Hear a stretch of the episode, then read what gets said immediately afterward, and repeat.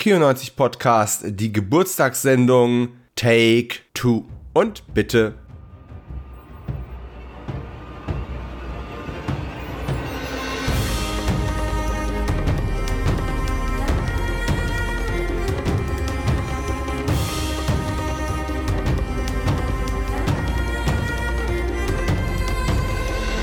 damit herzlich willkommen zu einer weiteren und der ersten neuen 2022er Ausgabe des Kino 90 Podcast mit Dominik Stark. Das bin ich. Zumindest war ich das mal. Meine Stimme ist noch nicht wieder ganz hergestellt. Äh, ich hoffe, es geht trotzdem. Und es gibt ja ein paar tolle Filterfunktionen. Das Allerwichtigste ist aber, Kino 90 ist wieder da und ihr seid auch wieder da. Oder zumindest hoffe ich das zum Zeitpunkt der Aufnahme, denn lange Zeit ist dieser Feed ja ziemlich, ähm, na sagen wir mal, eingestaubt. Das war natürlich so nie geplant, die Pause viel zu lang und entsprechend viel inzwischen auch passiert. Das meiste furchtbar langweilig. Ich habe mich in einigen Patreon-Sendungen schon darüber ausgelassen, aber tatsächlich bricht es darauf hinunter zu sagen, sehr, sehr, sehr, sehr, sehr, sehr viele Krankheiten, eigentlich quasi alle Kinderkrankheiten, die Kinder nun mal so haben können, sind in den letzten fünf, sechs Monaten über uns hereingebrochen. Äh, wir waren quasi seit Herbst durchgängig irgendwie krank gewesen. Dann hat sich meine Frau noch schwer verletzt, äh, als wir im Januar gerade so aus dem, aus dem Tal, als wir im Januar gerade so aus dem Tal der Tränen herausgekrabbelt sind. Und äh, das hat jetzt auch einige Wochen gedauert, wieder alles vernünftig zu verheilen. Ja, und dann äh, hat uns natürlich auch noch Corona erwischt ungeimpftes Kind im Kindergartenalter. Da ist leider kein Kraut gegen gewachsen. All dem zum Trotz ist natürlich trotzdem immer mal wieder was aufgenommen worden, meistens kleinere Solonummern von mir, die dann eben auf Patreon gelandet sind, patreon.com slash kino90podcast für alle, die mehr Content in ihrem Leben brauchen. Aber tatsächlich war es relativ schwierig, dann noch Folgen mit Gästen zu produzieren, die dann im öffentlichen Feed landen. Erschwerend hinzu kam, dass auch mein äh, Podcast-Co-Produzent und Soundmaster, Masterer, Tonmischer, Jens, äh, leider aufgrund von arbeitstechnischen, gesundheitlichen und momentan Internet-Datenvolumenproblemen, ja, das trifft nicht nur mich, das trifft manchmal auch andere Menschen, äh, nicht zur Verfügung stand oder nur sehr eingeschränkt. Aber das soll sich jetzt wieder ändern. Äh, die Sendung ist wieder zurück und das hoffentlich auch wieder so regelmäßig, wie das eben von Anfang an geplant war. Wir beginnen allerdings direkt mit einem kleinen Neustart, denn diese Folge ist bereits aufgenommen worden. Ja, sie wird aber niemals das Licht der Öffentlichkeit erblicken denn ich hatte direkt am Jahresanfang mit Jens zusammen einen Podcast aufgezeichnet, der einen kleinen Jahresrückblick und vor allem eine Geburtstagsfeierstunde dieses Podcasts dargestellt hat, denn wir haben ja auch zweiten Geburtstag gefeiert. Dazu haben wir eine ganze Menge toller ähm, Gastbeiträge und Glückwünsche eingeschickt bekommen und ja, das war alles soweit fertig und erwähnte ich gerade schon, dass es auch bei Jens ein paar Probleme gab. Ja, jedenfalls fehlte dann im Endeffekt seine Tonspur und äh, mit der Hälfte des Gespräches kriegt man leider keinen Podcast zustande. Jetzt haben wir lange überlegt, was machen wir. Jahresrückblick äh, im März rauszuhauen, macht irgendwie auch keinen Sinn mehr. Da können wir schon einen Quartalsrückblick vom neuen Jahr machen. Aber auf die tollen Einspieler wollte ich natürlich auch nicht verzichten. Also, was ist die offensichtliche Lösung, die ihr gerade in euren Ohrlöchern stecken habt? Richtig, ich habe mich nochmal hingesetzt und mit meiner angeschlagenen Stimme das Ganze neu aufgenommen. Einen neuen Podcast, eine neue Moderation, die äh, dann hoffentlich nicht so monoton wird, dadurch, dass wir eben die Einspieler da haben und trotzdem einen kleinen Rückblick auch äh, auf den Jahreswechsel und den Start ins neue Jahr mit sich bringt. Bevor wir dann direkt mit dem ersten Einspieler anfangen, an dieser Stelle erst nochmal vielen Dank dafür, dass ihr das jetzt hört. Vielen Dank für die vielen Nachrichten, die ich zwischendrin bekommen habe von Hörerinnen und Hörern, die diese Sendung auch vermisst haben. Ich habe euch auch vermisst. Und um das quasi wenigstens ein bisschen wieder gut zu machen, wird in den nächsten Wochen jeden Donnerstag eine Folge erscheinen. Zumindest in den nächsten vier Wochen, um ein bisschen einfach wieder aufzuarbeiten, was wir alle verpasst haben. Und damit würde ich sagen, gehen wir doch mal direkt zum ersten Gastbeitrag. Dieser erste Einspieler kommt von einem lieben Freund, mit dem ich beim Cine Entertainment Talk Podcast schon die eine oder andere Stunde verpasst habe und der auch immer wieder schon als Gast dieses Podcasts im Gespräch gewesen ist. Einmal hat es immerhin schon geklappt, nämlich in unserer kleinen David Carradine ähm, Retrospektive, die im letzten Podcast ja erschienen ist. Die Rede ist natürlich von der Berliner Schnauze Deluxe dem lieben Tom von Bullet und Fist. Und damit gebe ich direkt ab an den Tom. Scheiß ins Bett. Ah, Dominik, äh, zwei Jahre, ne? Oder was? Zwei Jahre Podcast. Eine wunderbare Erfahrung. Ähm, ich bin ja ein bisschen, wir sind ja Podcast-Kollegen, daher kenne ich dieses erhabene Gefühl, wenn man einfach weiß, man hat es länger ausgehalten als die meisten. Und ich sag mal, die 90er Jahre, ey, die 90er Jahre, ne? Ey, jetzt mal ohne Scheiß, wie geil waren eigentlich die 90er Jahre? Natürlich sind wir da aufgewachsen und demzufolge sind natürlich die 90er für uns auch äh, einfach eine Herzensangelegenheit. Und du meintest, ähm, ich soll mir Filme raussuchen, die ich auch erst vor kurzem entdeckt habe. Hast du einen Arsch offen? Aber da haben wir doch, wir haben doch alles leer geguckt. Da gab es doch nichts mehr. Der Videothekar hat doch schon die weiße Fahne gewählt. Er hat gesagt, nein, bitte nicht du schon wieder. Ey, leck's mal doch am Arsch. Der hat ja schon mit Molotow-Cocktails geschmissen, wenn er nur gesehen hat, dass wir irgendwie vor seiner Tür geparkt haben. Weil er einfach nicht mehr konnte. Wir haben ihn ausgewrungen und weggeschmissen. Aber nee, erstmal herzlichen Glückwunsch nochmal äh, für dein Zweijähriges. Und ich werde mit Sicherheit noch bei dir öfter mal vorbeigucken, wenn wir äh, vorrangig über irgendwelche Klopperfilme, Actionfilme, sonstiges äh, quatschen wollen. Aber vielleicht auch äh, über Abseitiges. Und du wolltest von mir, wie gesagt, äh, Filme wissen, die ich für mich entdeckt habe. Und ich habe nicht nur einen, ich musste übrigens sehr lange gucken, äh, sondern gleich zwei entdeckt. Den ersten, den muss ich einfach erwähnen. Und zwar ist es ein Peter Jackson-Film. Jetzt könnte er sagen, ach, jetzt packt er die alten, alten Kamellen wieder aus. Aber nee, kennt ihr Forgotten Silver?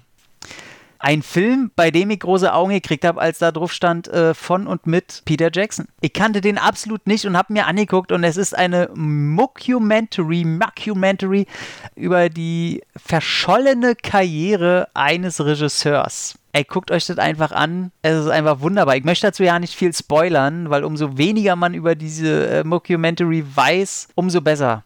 Ich sage nur, sofern ich das richtig in Erinnerung habe, schlägt ein Comedian, glaube ich, mit der Faust in den Kinderwagen. Und es klingt richtig böse, aber glaubt mir, im Film werdet ihr darüber lachen.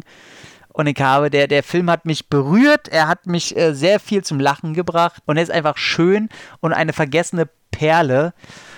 Und der zweite Film und der für mich wichtigere, den ich entdeckt habe, ist Empire Records. Mein Gott, wie schön ist dieser Film bitte? Ein Film über die Generation X die wir ja nun mal sind. Wir sind keine Millennials oder wie ich, Generation Y und wie sie alle hießen. Nein, wir waren die Generation X. Da fällt mir gleich wieder Exhibit ein. Kennst du das Lied? Geil. Keine Ahnung, wie ich. Ich habe keine Ahnung von Hip-Hop-Rap-Musik, aber X war geil.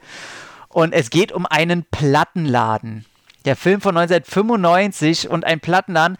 Da kommen natürlich jetzt äh, Sachen wie High Fidelity in, High Fidelity in den Kopf. Und ja, er, er versprüht auch die Seele eines Days and Confused oder von Kevin Smith-Filmen wie Clerks. Das geht alles in dieselbe Schiene. Aber Empire Records, der, der hat so eine geile Mischung. Kennen tut man vielleicht, äh, Liv Tyler spielt mit, äh, Robin Tunney spielt mit, Renee Selviger spielt mit.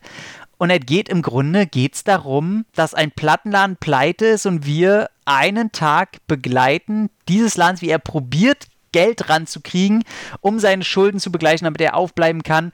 Und es ist einfach eine Liebe, die da zelebriert wird an die Musik, an Nerds und Geeks, bevor sie salonfähig, wo nicht wie heute hier, wo, wo die cool sind, wo die Nerds die neuen coolen sind mit ihrem Marvel und DC und was ja alle toll ist damals waren die noch nicht cool. Oder wir waren nicht cool, weil man, also man findet in, in dieser Truppe, die man da verfolgt, mindestens eine Person, zu der man sich damals zugehörig fühlt. Man, da gibt's die Emo, da gibt's den Skater-Kloppy. Das ist, das, bin ich ich bin eindeutig dieser Skater-Kloppy, der äh, einfach nichts mehr im Kopf hat als Musik und Skaten und äh, sonst nicht so viel auf die Reihe kriegt und eindeutig ich. Äh, es gibt die Sexbombe, es gibt die, die sich als Sexbombe verkauft, aber eigentlich die schüchterne Coole ist. Und es gibt den, der sich da schon für den für einen krassen Künstler hält, obwohl er keine Ahnung hat. Und es ist so wunderbar. Es ist einfach nur wunderbar und eine Bestandsaufnahme eines Lebensgefühls. Und man könnte heute nie wieder einen Film machen, der dieses Gefühl transportiert. Weil dafür hätte man damals auch einen Film machen müssen. Es gab einen einzigen Film, oh, wie hieß der denn nochmal? Oh, äh, hier, der, der 90s-Film von Jonah Hill. Ähm, der ist da verdammt nah rangekommen. Aber ansonsten, ja, den möchte ich einfach weiterempfehlen. Ansonsten habe ich gehadert äh, zwischen noch Filmen wie Copland oder äh, Trainspotting, der mir ganz, ganz viel bedeutet. Da hängt so viel Herz dran, dass ich, glaube ich, diesen Film als Trainspotting nie gucken könnte, ohne mindestens eine Träne zu vergießen, weil Lebensgefühl, Liebe, Traurigkeit, alles in einem, aber der war nicht neu entdeckt, der war äh, oft geguckt. Ja, demzufolge hoffen wir ähm, mal, dass ich durch deinen Podcast vielleicht auch Filme entdecke, wenn wir zu zweit da drin sind und Spaß haben. Und ich hoffe, den hast du auch. Und wir werden uns hören und lieben, bis auch wir völlig kaputt die weiße Flagge hissen und Platz frei machen für eine neue Generation, die unsere 90er einfach nur als Nostalgie, Retro-Schrott ansehen mit gutem Recht. Aber deswegen sind sie auch so gut. Hab Spaß weiterhin und auf weitere 100 Jahre 90er Podcast. Ja, danke an Tom. Und was ich am Anfang hätte erwähnen können, äh, richtig die Aufgabenstellung für diese ähm, Einspieler war tatsächlich gewesen. Ähm, haut doch mal einen Tipp aus den 90ern raus, der euch im letzten Jahr oder in den letzten zwei Jahren so untergekommen ist und ähm, da hat der Tom tatsächlich welche rausgezogen, die ich nie gesehen habe. Sind jetzt aber auf der Watchliste. Zugegeben, die Watchliste ist verdammt lang, deswegen keine ähm, Versprechen an dieser Stelle, wann ich dazu komme, das abzuarbeiten. Aber in jedem Fall klang das schon mal alles ziemlich spannend. Und bin ich wirklich der Einzige, der bei Generation X immer an diesen relativ schlechten, sehr, sehr frühen X-Men-Fernsehfilm denkt? Wahrscheinlich. Ja, aber während wir so äh, zwei Jahre Kino 90 ähm, eigentlich feiern wollten, ihr wisst schon, im Januar, als es wirklich der zweite Geburtstag war. Aber hey, äh, wegen Corona muss mein Sohn auch seinen Geburtstag nachfeiern. Also, es ist ja sozusagen aktueller denn je, Geburtstage nachzufeiern. Und das macht dieser Podcast jetzt eben ganz genauso. Und was wir beim ersten Geburtstag gemacht haben, was ich auch hier wieder aufgreifen möchte, ist, ich habe damals darüber gesprochen, was meine letzten und ersten Filme der 90er waren, die ich im alten und im neuen Jahr gesehen habe und die ich nicht für den Podcast geschaut habe. Und der letzte 90er-Titel, äh, den ich im alten Jahr 2021 gesehen habe, war ein 1991er Titel The Pit and the Pendulum.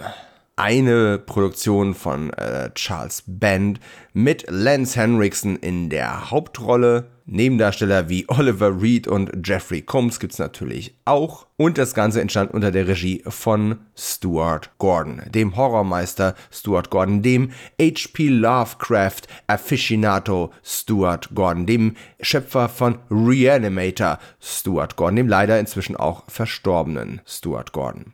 Und äh, Pit and the Pendulum oder im Deutschen eben Meister des Grauens ist so ein legendärer Titel gewesen, den ich immer nur mal auszugsweise gesehen habe, der schwer zu bekommen war und der jetzt eben dank Wicked Vision Media eine vernünftige, zeitgemäße Deluxe-Aufarbeitung in Blu-ray-Form bekommen hat. Die habe ich vor einiger Zeit schon gekauft und mir jetzt endlich angesehen. Jetzt ist es ja so, jeder weiß, ich bin großer Fan von Lance Henriksen, ich mag auch Stuart Gordon sehr gerne und äh, jetzt haben wir hier also einen Film, von dem ich wusste, dass Henriksen damals echt Probleme hatte, diesen äh, Torquemada, diesen, diesen Folterknecht der Inquisition, den er da gespielt hat, äh, um diese Rolle wieder loszuwerden, das wieder zu exorzieren. Er hat sich da sehr reingesteigert und er sagte selber, er war danach wirklich nicht besonders gut drauf. Und das merkt man dem Film auch an. Also wirklich ähm, meine, meine Letterbox-Review äh, habe ich damals genannt, der Schmerz geil zu sein. Denn im Endeffekt geht es genau darum. Es, es zeigt die Inquisition auf ihrem absoluten Höhepunkt und eben wie äh, der von Henriksen gespielte Inquisitor im Grunde so von einer Frau in, in, in ihren Bann gezogen wird, dass er denkt, das muss ja mit dem Satan zugehen und er einfach sie leiden lässt und sich auch selbst leiden lässt damit er eben nicht zugeben muss, einfach nur spitz auf sie zu sein. Das Ganze basiert auf einer Kurzgeschichte von Edgar Allan Poe und ist eben von Dennis Paoli damals äh, als Horrorfilm quasi adaptiert worden. Und wirklich Wenn euch Inquisition nicht besonders interessiert, aber ihr wollt gewagte, intensive Performances äh, sehen, die ein ganz klein bisschen over the top, aber sind, sind aber trotzdem umso einprägsamer, dann äh, definitiv Meister des Grauens mit Lance Henriksen mal abchecken, denn eine Sache ist ganz sicher, die, die, die Folter- und, und, und, und Gewaltszenen, die damals so schockierend waren, die ziehen 30 Jahre später nicht mehr ganz so sehr, äh, wie sie das damals wahrscheinlich getan haben, aber intensiv ist das Ganze immer noch. Vor allem, wenn man andere äh, Adaptionen von der Schlangengrube und dem Pendel noch in Kontext setzt. Und um auch gleich Wicked Vision noch unbezahlte Werbung zuteil werden zu lassen. Also ich habe mir dieses äh, Cover C Media Book bestellt aus der Full Moon Collection, die Nummer 5, mit einem äh, wunderschön gezeichneten Cover, finde ich zumindest, von Timo Würz. Neben dem normalen Film gibt es ungefähr 55 Minuten an Bonusmaterial, äh, ein Vorwort von Charles Band, es gibt die Videozone in zwei verschiedenen Fassungen und Behind the Scenes äh, Aufnahmen und eben den Trailer. Als besonderes Schmanker gibt es auch noch die Soundtrack-CD mit 27 Tracks. Und äh, jetzt kann man ein Fan von Bands Musik sein oder auch nicht, das ist ja jedem selbst überlassen, aber in jedem Fall ein schönes, rundes Paket, dem im Grunde nur, ich sag mal, ein Audiokommentar oder irgendwas von Stuart Gordon zum Beispiel äh, gefehlt hätte. Oder von jemandem, der eben sehr, sehr fit mit äh, dessen Schaffen ist. Aber das ist wirklich Jammern auf hohem Niveau. An der Stelle auch kleiner Shoutout noch zu äh, Christoph N. Kellerbach, auch Podcaster beim Cine Entertainment Talk. Und äh, der hat dafür das 24-seitige Booklet geschrieben. Und von diesem kleinen Heimkinotipp aus dem Jahr 1991 geht es dann auch schon direkt weiter mit dem zweiten Einspieler zum zweiten Geburtstag von Kino 90. Und der kommt tatsächlich von einem Hörer dem Sebastian nämlich, einem der treuesten Patreon-Unterstützer und generell Podcast-Supporter, die dieses Format überhaupt hat und dem ich dafür ungemein dankbar bin. Und wir haben auch noch ein kleines Podcast-Projekt äh, in der Pipe, das fast an den Gründertagen dieses Formats immer wieder ähm, verschoben wird, was einzig und allein meine Schuld ist. Der Sebastian könnte eventuell auch den einen oder anderen Hinweis auf diese Besprechung in seinem Einspieler versteckt haben. Natürlich ganz dezent. Und in dem Sinne, Vorhang auf für Sebastian. Liebe Dominik, liebe Kinder-90-Zuhörer, das ist jetzt mein vierter Versuch, euch ähm, was ins Handy zu sprechen, beziehungsweise ins Mikrofon, weil ich bin viel zu voll, um das zu machen. iPhone-Technik regelt. Hier in den 90 hätte man sowas gewünscht, dass wir einfach was aufnehmen können und ins Mikrofon gehen. Ihr hört es vielleicht im Hintergrund. Es ist Silvester.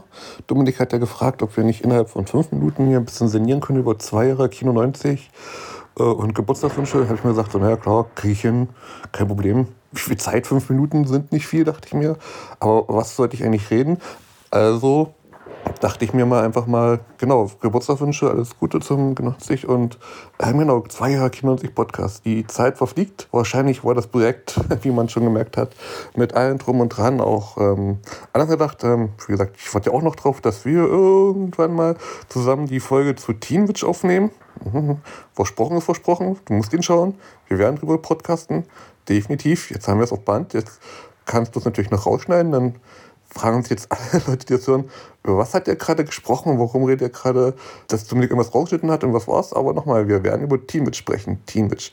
Ich werde einfach ganz subtil in manchen Sätzen jetzt bis zum Ende dieses, äh, dieser Ansage für euch ähm, Teenwitch sagen. Einfach irgendwann immer noch so Teenwitch. Zwei Jahre Kino 90 Podcast einfach mal gedacht, so das Kinojahr der 90er durchzumachen. Wir sind immer noch bei Kinojahr 1990. Ähm, einige Highlights kamen schon zum Vorschein. Es werden wahrscheinlich noch viel, viel mehr kommen. Ähm, mit Philippe zum Teil hast du und Markus von Bullet und Fist ja, ja auch in den vergangenen zwei Jahren über so manchen Horrorfilm und über Highlander gesprochen und habt da schon quasi einen Spin-off-Podcast gemacht. Ihr sprecht mit viel Leidenschaft und doppelter oder dreifacher Länge über Highlander-Episoden, was immer wieder ein, auch ein Highlight für mich ist, so neben dem Vermissen von Teenwitch. Jedenfalls, das ist ein Highlight und auch ich habe wieder Bock auf einen Highlander Rewatch, aber mal sehen, wann ich dafür Zeit habe und komme. Es ist ja angeblich in den USA Blu-rays angekündigt. Mal sehen, was dazu dann zu uns rüberkommt. Aber auf jeden Fall äh, mach so weiter und ähm, genau. Ach ja, was habe ich irgendeinen Film, durch den wir gesprochen habe, danach auch mal angeschaut?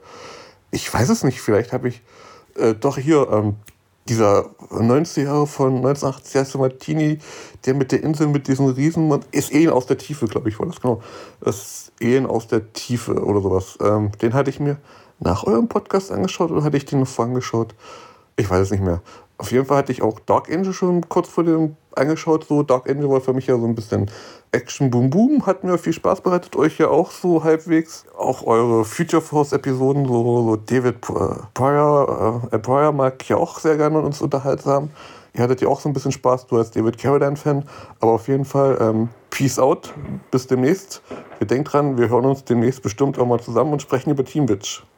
Team Witch. Ja, äh, vielen lieben Dank, Sebastian. Und äh, oh, wenn ich jetzt gerade noch wüsste, wie der Film heißt, den er mit mir besprechen wollte.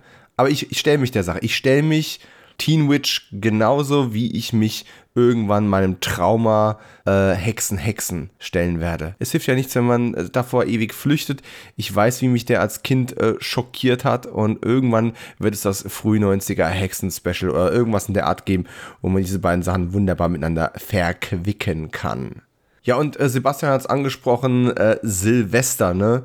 Da hat er das aufgenommen. Und was habe ich an Silvester gesehen? Also unser Silvester war eine völlige Katastrophe, aber es war nicht alles zu erwarten. Kranke Kinder, erschöpfte Eltern und äh, dann gab es ja theoretisches Böllerverbot, haha. Und im Endeffekt ähm, ist meine Frau dann sehr, sehr früh tatsächlich nach hinten gegangen, Richtung Schlafzimmer, weil einfach unser Baby äh, auch sehr, sehr unruhig geschlafen hat und immer wieder gerufen hat. Und sie dann auch müde waren, haben wir gesagt, okay, klar, es, es bringt nichts, wir trinken jetzt sowieso nichts, also pff, drauf gepfiffen. Wir hatten mit dem Großen noch eine Wunderkerze äh, auf der Terrasse am wenigstens angezündet, damit der mal so ein bisschen ähm, kurzes Party geführt, bevor wir den abends ins Bett gebracht haben. Und das war's dann. Und ich saß dann da und dachte mir, Mensch, jetzt hast du ähm, gerade endlich, endlich es geschafft, dein Glasfaser nicht nur zu nutzen, sondern auch deinen Fernseher per WLAN mit dem Glasfaser-Internet zu verbinden. Du kannst auf deinem Fernseher endlich wie ein normaler Mensch streamen. Das war ein Meilenstein. Das habe ich äh, so um Weihnachten rum ähm, endlich geschafft. Danke Fire TV Stick. Und dann dachte ich mir, okay, komm, dann, dann, dann stream doch auch mal irgendwas. Und dann, ja, dachte ich mir, komm, guckst halt irgendwie eine Doku an, die meine Frau sowieso nicht interessiert. Und dann war es Angriff der Hollywood-Klischees von 2021. Und es war nett. Ähm, es war kurz und knackig durchmoderiert ähm, von Rob Lowe. Speaking of 90s. Aber es hatte halt irgendwie, es blieb alles an der Oberfläche. Es wurden ein paar Klischees aufgezählt, es wurden ein paar nette Witze gemacht, es gab eine, eine Übergangsmoderation, aber im Endeffekt gibt es YouTube-Shows, die irgendwie mehr Einblicke äh, vermitteln. Also es war eine nette Clipshow, die schnell vorbeigeht, nicht wehtut und das war es dann im Endeffekt aber auch schon. Mehr konnte ich da leider nicht rausziehen. Sorry, Netflix. Aber da müsst ihr euch noch ein bisschen mehr anstrengen, um mich zu beeindrucken. Und apropos Streaming im äh, endenden Jahr 2021. Ich habe ja versucht, in den letzten Dezembertagen noch ein paar Sachen zu gucken, die neu erschienen waren. Einfach um auch für äh, die Top 10 2021 noch ein paar Titel einfach abzuarbeiten. Und da war unter anderem auch Tom Clancy's Gnadenlos dabei, Without Remorse. Das war ähm, dann einer, die haben wir am 30.12. Äh, dann äh, gesehen. Und ich muss leider sagen, das ist so ein Film, der schafft es nur in die Top 10, wenn man nur 10 Filme gesehen hat in dem Jahr. Es ist irgendwie alles so ein Action-Thriller malen nach Zahlen gewesen, ähm, das mich nicht wirklich überzeugt hat. Und das vor allem das ganz starke Problem hat, dass man versucht hat, auch das wieder zum Worldbuilding zu benutzen. Nein, man kann nicht einfach eine, ähm, eine Tom Clancy-Story erzählen. Man muss gleich versuchen, ein Tom Clancy Cinematic Universe zu kreieren. Und das wirkte so künstlich aufgesetzt und unglaubwürdig. Es hat mir echt den Spaß ein bisschen ähm, daran verdorben. Allerdings, es gibt äh, zwei Action-Szenen, die tatsächlich sehr äh, gut gemacht sind. Und dafür gab es dann noch irgendwie knappe drei von fünf Sternen. Ja. Und dann saß ich wirklich so ein bisschen da, Ende des Jahres, und habe gedacht so, das ist also die tolle Streaming-Erfahrung, von der alle reden. Ach, dann kaufe ich mir doch lieber noch ein paar alte Full Moon-Filme bei Wicked Vision auf Blu-ray. Aber dazu kommen wir gleich wieder. Jetzt erstmal ein weiterer Einspieler. Diesmal von der anderen Hälfte des Bullet und Fist Podcasts, dem gern gesehenen Dauergast und Mitstreiter in allen Sachen rund um den Highlander Franchise. Ganz recht, ihr wisst, wer jetzt kommt. Jetzt kommt Markus. It's your birthday. Happy birthday. It's your birthday. Happy birthday. So, habt ihr mal die beiden Kerzen ausgepustet? Du bist ja meistens so beschäftigt für sowas. Ähm, Dominik, Kino 90 Podcast. Zwei Jahre. Zwei wundervolle Jahre. Voller Nostalgie, voller Rückblicke, voller wiederentdeckte Erinnerungen, voller Entwicklungen, voller Highlander. Hi, hier ist der Markus und Bullet und Fist. Und bevor ich erstmal herzlich gratuliere, das kommt nämlich am Ende, da kommt die virtuelle Umarmung, der ganz dicke Drücker, da press ich alles aus dir und allen Zuhörerinnen und Zuhörern raus. Nutze ich diese Möglichkeit erstmal, um Danke zu sagen. Danke dafür, dass ich vor zwei Jahren das erste Mal in meinem Leben einen Podcast sprechen durfte. Himmel, was war ich aufgeregt. Hat man eigentlich gehört, dass ich drei Tassen Kaffee mit Schuss-Intus hatte? Ich hoffe nicht. Egal. Ähm, der Kino 90 Podcast hat einen ganz besonderen Platz in meinem Herzen. Ist mir auch der liebste neben dem eigenen Podcast, denn ich durfte die ganze Zeit miterleben, wie er sich entwickelt hat. Dominik und ich hatten zeitgleich die Planung für einen Podcast am Laufen und haben uns ständig die Bälle hin und her geworfen, beziehungsweise ich habe ihm zugehört, denn mein, wir wissen, er ist ja kein unbeschriebenes Blatt in der Podcast-Szene, aber mit Kino 90 das eigene Projekt zu stemmen, während ich das nebenbei auch getan habe, war für mich eine ganz große Sache, denn ich konnte quasi immer schön links abgucken, wie damals in der Schule und das dann so schön für mich übernehmen. Zum Glück habe ich nicht wie damals ein Mitschüler, der bei mir abgeschrieben hat, auch den Namen mit abgeschrieben. Das hat irgendwie zu Verwirrungen geführt. Aber ähm, der zweite Kino 90 Podcast, das klang irgendwie komisch. Ja, ich bin nun hier, um erstmal nochmal Danke zu sagen für meine ersten Podcast-Erfahrungen, für die Hilfestellung, die ich bekommen habe, äh, für das Ohr, das du immer für mich hattest, wenn es bei mir nicht gelaufen war. Und das darf man nicht vergessen. Zeitgleich habe ich aber auch mit Dominik darüber geredet, wie sich solche Sachen entwickeln, wie sich solche Projekte hinwegtun, wie man das Portfolio eröffnen kann. Vergleich doch mal die ersten Folgen von Kino 90 mit heute. Hätte damals irgendjemand gedacht, dass es da mal Highlander-Folgen gibt? Also ich nicht. Und heute bin ich dankbar dafür. Mein Gott, drei habe ich schon mitgemacht und die vierte wird auch noch kommen. Und es werden noch mehr, das weiß ich. Hundertprozentig. Ich freue mich drauf. Bevor die Torte in sich zusammenfällt, weil ich viel zu viel rede und ich auch irgendwie einen Grund suche, um aus der äh, Fragestellung von Dominik rauszurutschen, den besten 90er-Film der letzten zwei Jahre rauszusuchen, also im, in, der, in der Laufzeit von Kino 90, denn ich habe in meiner Letterbox-Liste nichts gefunden, was mich wirklich vom Hocker gefegt hat. Der bestbewertetste Film war Aladdin von Disney, den ich zum ersten Mal mit meinem Kind gesehen habe und äh, pff, sind wir mal ehrlich, wie unvoreingenommen kann man einen Film bewerten, den man mit der Zielgruppe neben sich anschaut, die voll aufbegeistert ist? Obwohl, naja, ihr Lieblingsfilm ist es auch nicht. Na egal. Also, um der Aufgabenstellung nachzukommen, Aladdin war der bestbewertetste Film, dementsprechend wahrscheinlich auch der beste Film. Aber ich glaube, ich hatte anderen, den hatte ich mehr Spaß. Der beste Film der 90er ist sowieso True Romans, das so nebenbei mal in den Raum geworfen. Ich möchte jetzt, ich rede schon wieder viel zu lange. Ich rede einfach schon wieder viel zu lange. Und viel zu lange reden, das ist Dominiks Thema. Das, das macht der Dominik, aber der macht das viel eloquenter als ich. Deswegen, ich, ich, ich ziehe mich jetzt zurück. Nichtsdestoweniger wünsche ich dem Kino 90 Podcast und Dominik herzlichen Glückwunsch, Happy Birthday. Feliz Navidad. Ah nee, das war was anderes. Haut rein, lasst euch schmecken, gebt's euch auf die Ohren und wir hören uns bald, denn es kann nur einer podcasten. Bye. Happy birthday to you.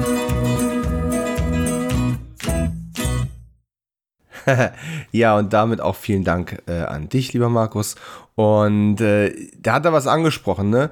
Aladdin von Disney, äh, die Blu-ray liegt schon im Regal, griffbereit. Und ich bin relativ sicher, dass wir den dieses Jahr ähm, dann sehen. Ich meine, mein Sohn ist jetzt gerade im, im März, äh, eben während Corona sozusagen, ähm, vier Jahre alt geworden. Und wir haben in seinem dritten Lebensjahr Ariel gesehen und den äh, Robin Hood mit dem Fuchs. Und ich habe das sichere Gefühl, dieses Jahr ist irgendwie Aladdin dran. Man muss sich ja langsam vortasten. Es ist, bringt ja nichts, wenn ich ihn gleich mit etwas überfordere, wie zum Beispiel Castle Freak. Denn Castle Freak von 1995 war mein erster Film, den ich aus den 90ern im Jahr 2022 gesehen habe, nämlich gleich am 1. Januar. Auch das eine wunderschöne Heimkino-Veröffentlichung von äh, Wicked Vision, die ich mir ähm, gekauft habe und dann auch möglichst schnell verkonsumiert habe. Ich habe nicht sehr viel erwartet, ehrlich gesagt, und ich bin trotzdem sehr gut bedient worden. Das Ganze ist lose inspiriert von einer H.P. Lovecraft Kurzgeschichte. Es ist aber eigentlich keine echte Lovecraft-Adaption, denn im Grunde, die, ich meine, die, die Entstehungsgeschichte ist ja sozusagen so kurz, prägnant und legendär, wie es überhaupt nur geht. Ähm, Stuart Gordon, ihr erinnert euch, Reanimator, Meister des Grauens, läuft bei Band ins äh, Büro rein und da hängt ein Konzeptposter. Der hatte schon ein Konzeptposter, auf dem stand Castle Freak. Und, äh, und Gordon fragt, oh, Castle Freak, ähm, was, ist das, was ist das für ein Film? Worum geht's da? Naja, da, es gibt einen Castle und es gibt einen Freak. Willst du es machen? Und mehr gab's nicht. Und Stuart Gordon hat die Gelegenheit äh, beim Schopf gepackt und hat daraus eben einen ähm, sehr, sehr interessanten Film äh, gemacht, der eben in Italien in einem in einer Burg äh, gedreht wurde, die Band damals gehört hat und in der er eben einige Produktionen abgewickelt hat, unter anderem eben auch Meister des Grauens. Es war sozusagen für mich eine Art Back-to-Back-Geschichte mit den beiden Italien-Schloss-Geschichten. Und das eigentlich Interessante dabei ist, viel besser, und damit hätte ich nie rechnen können, viel besser als der eigentliche Castle Freak, ähm, gefiel mir die Darstellung der äh, problembehafteten Ehe. Die, das Ehepaar äh, wurde gespielt von Barbara Crampton und Jeffrey Combs. Und die haben das so gut gemacht und das, das Drama zwischen den beiden hat so gut funktioniert. Das hat für mich den ganzen Film getragen, mehr als der eigentliche Freak und eine viel zu buchstäblich oder schlecht interpretierte Sexszene, die da drin ist, äh, die mit Sicherheit auch der Grund dafür ist, dass der Film phasenweise auch gar nicht so einfach zu bekommen war. Das hat sich ja jetzt geändert und damit direkt der äh, zweite unbezahlte Werbeblock für Wicked Vision. Das ist die Full Moon Collection äh, Nummer 3, die ich mir da geholt habe. Die kam im Oktober 21 raus. Das Cover B habe ich mir gegönnt, einfach weil es ein sehr, sehr schönes Motiv ist, finde ich zumindestens. Auch hier gibt es neben einem 24-seitigen ähm, Booklet mit Vorwort von Stuart Gordon und eben einem Text von Christoph N. Kellerbach auch wieder eine Soundtrack-CD mit 10 Titeln. Und die habe ich tatsächlich kürzlich dazu benutzt als sozusagen Soundtrack für ein, für, eine Drehbuch, für ein Drehbuchkonzept, das ich geschrieben habe. Und ähm, es war Horror, es hat von der, es hat einfach perfekt gepasst äh, das als, als, als Untermalung dabei zu haben. Sehr, sehr schöner Touch. Ansonsten gibt es diesmal den Audiokommentar, den ich mir bei Meister des Grauens äh, gewünscht hätte von äh, anerkannten Experten der Materie. Es gibt ein Vorwort von Charles Bend und äh, es gibt ein kurzes Video mit Stuart Gordon über den Film. Es gibt die übliche Videozone. Und für mich als Star Trek-Fan natürlich äh, ein kleines Highlight auch. Es gibt ein Interview, äh, knappe Viertelstunde, wo William Shatner, Captain Kirk, ähm, den Stuart, äh, Barbara und Jeffrey interviewt über ihre Karriere. Aber das absolute Highlight, was ich auch nicht hätte erahnen können, ist ein Kurzfilm von einer knappen halben Stunde, der da mit drauf ist. Evil Clergyman. Und der Titel, der klingt so doof und ich habe davon noch nie was gehört. Und ich kannte auch dieses, das ist Teil eines abgebrochenen äh, Anthologie-Filmprojektes. Da gibt es auch einen Kurzfilm zu äh, Trancers, eigentlich Trancers 1.5, wenn man das in die Chronologie einordnet. Und ich hatte davon nichts erwartet und es ist irgendwie, es galt lange als verschollen. Die Bild- und Tonqualität ist nicht besonders gut. Aber ganz ehrlich, das ist ein richtig geiler kleiner Minifilm. Ich will es gar nicht Kurzfilm nennen. Es ist, ein, es ist ein richtig schicker kleiner Film. Der hat Charles Band auch selbst gedreht. Jeffrey Combs und Barbara Crampton sind wir mit dabei. David Warner ist äh, kurz zu sehen. Das Ganze ist äh, 88 gedreht worden und auch ein bisschen äh, Lovecraft-lastig. Und ich hatte da einen Riesenspaß mit. Also definitiv, wenn ihr diese Edition kauft, einen Blick riskieren bei The Evil Clergyman. Und von meinem ersten 90er-Film des neuen Jahres direkt mal wieder zurück zu einem weiteren Gasteinspieler. Diesmal vom Sebastian aus dem frisch umbenannten Podcast Nostromo-Gespräche. Dort gibt es immer wieder spannende Filmanalysen und was ich an Sebastian besonders schätze, der äh, ja dankenswerterweise bei mir zu Gast war für die Besprechung von Jagd auf einen Unsichtbaren, einen der ähm, am wenigsten diskutierten John Carpenter-Filme überhaupt ist, Sebastian ist eben auch selbst Filmemacher, der hat Ahnung von Technik, von Kamera und kann das so wunderschön ähm, plastisch und nachvollziehbar einfach auch schildern und analysieren. Und das macht Gespräche mit ihm immer zu einer sehr interessanten Angelegenheit. Und demzufolge ähm, Ton ab für Sebastian. Hallo lieber Dominik, ich wünsche dir und dem Kino 90 Podcast alles erdenklich Gute zum Zweijährigen und hoffe, dass dann noch ein paar Jahre und noch viele, viele Gespräche kommen wollen. Vielen Dank für diese vielen Anekdoten, für die vielen Reminder und Filme, die du ausgegraben hast und gemeinsam mit deinem Gästen besprichst. Und vielen Dank, dass ich selber in der Sendung sein konnte, wo wir doch ein sehr schönes, rundes Gespräch über John Carpenters Jagd auf einen Unsichtbaren hatten. Da nochmal ganz vielen Dank. Und wenn ich es mir wünschen kann, dann sehen wir uns auf jeden Fall wieder im Podcast mit einem Film, den ich im letzten Jahr entdeckt habe. Und hierbei handelt es sich um Jacob's Ladder von Adrian Lyne. Und das ist ein Film, der ist leider viel zu oft in Vergessenheit geraten. Kaum jemand spricht noch darüber. Und ich finde, dieser Film, der hat so viel vorweggenommen, was heutzutage im Kino läuft, man unbedingt drüber sprechen sollte. Denn er ist ähm, audiovisuell immer noch ganz, ganz, ganz fantastisches großes Kino. Es ist aus den 90ern, es ist genau 1990 und da würde ich mich natürlich freuen, wenn wir uns dazu vielleicht unterhalten können. Bis es aber soweit ist und ob es soweit ist, wünsche ich dir und deinem Podcast weiterhin gutes Gelingen, eine schöne Zeit und wir hören uns wieder. Viele liebe Grüße aus Leipzig. Ahoi. Ja, da hat er was angesprochen, der Sebastian. Einen Film, den ich tatsächlich bis heute noch nicht gesehen habe. Ähm, Jacob's Ladder, auch so einer, den ich immer mal wieder sehen wollte und immer mal wieder kaufen wollte und von dem äh, Kochfilms auch eine neue Edition rausgebracht hatte.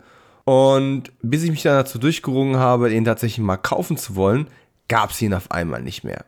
Da war ich sehr frustriert und irgendwann kam jetzt hier jüngst eine Neuauflage davon raus und ratet mal, was passiert ist. Richtig, bis ich mich dazu durchgerungen habe, ihn zu bestellen, war er wieder ausverkauft. Und das, wo ich inzwischen erfahren musste, dass er inspiriert ist von einer Kurzgeschichte von Ambrose Bierce, meinem vielleicht, nein, sogar ziemlich sicher liebsten amerikanischen Horror-Kurzgeschichten-Autor überhaupt. Ja, der große Zyniker Ambrose Bierce. Das ist frustrierend. Aber ich bleibe da dran. Ich werde versuchen, diesen Film, diese, diese Blu-ray aufzutreiben. Vielleicht kann man sie irgendwann mal gebraucht äh, irgendwo erstehen. Vielleicht finde ich sie mal auf Ebay zu einem akzeptablen Preis.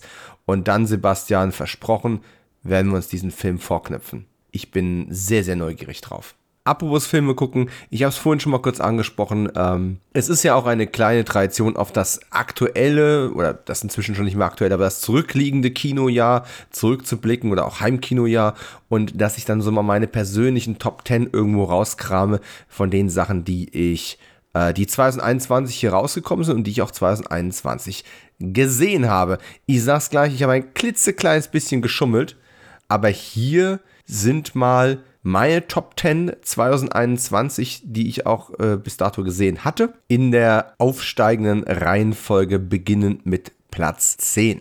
Und Platz 10 ist Keep Punching, das Making-of von Rocky vs. Drago ähm, mit Sylvester Stallone. Also quasi die Geschichte hinter der Entstehung des neuen Director's Cuts von Rocky 4.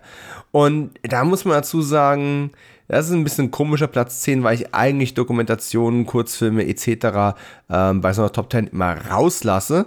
Das Problem ist nur, wenn ich das alles weglasse, dann und hier auf meiner, auf meiner Liste mal ein bisschen runterscrolle, dann kommt wieder eine Doku, noch eine Doku, dann kommt Paw Patrol, der Film als nächstes den ich mit meinem Sohn im Kino gesehen habe. Es war das einzige Mal, wo ich in der Pandemie rausgegangen oder ins Kino marschiert bin, einfach auch um meinem Kind diese Freude zu machen. Und es war ähm, natürlich für mich als, als, als großer Kinogänger, als Filmliebhaber schon ein sehr, sehr emotionaler Moment, auch wenn ich mit Paw Patrol The Movie nicht sehr viel anfangen kann.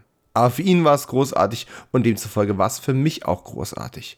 Und wenn ihr euch fragt, wirklich? Das wäre auf Platz 10 gelandet, wenn wir nicht jetzt die Doku da hätten was, was käme denn danach noch? Na, dann kämen irgendwann so Filme wie Boss Level und dann tatsächlich erst No Time to Die. Denn der neue Bond ist meiner Meinung nach eine absolute Frechheit. Die Tatsache, dass er so teuer ist, dass er so gut aussieht, ähm, versucht zu kaschieren, dass der Film eine Stunde zu lang ist, nicht weiß, was er will, nicht weiß, was einen Bond-Film ausmacht und einfach dem Zuschauer ein Stück weit ins Gesicht spuckt. Und auch leider diese Ernsthaftigkeit und Emotionalität, die da angeblich ach so wichtig ist für die Craig-Ära von Bond, gar nicht wirklich ernst nimmt. Denn wer so ein Ende bringt und den Abspann dann so beendet, der ist ein Zyniker vor dem Herrn. Also keine Liebe für No Time to Die meinerseits. Äh, Paw Patrol, The Movie, konnte ich mich nicht zu durchringen, auf Platz 10 zu packen. Deswegen Keep Punching, die Doku, die es umsonst auf YouTube gibt.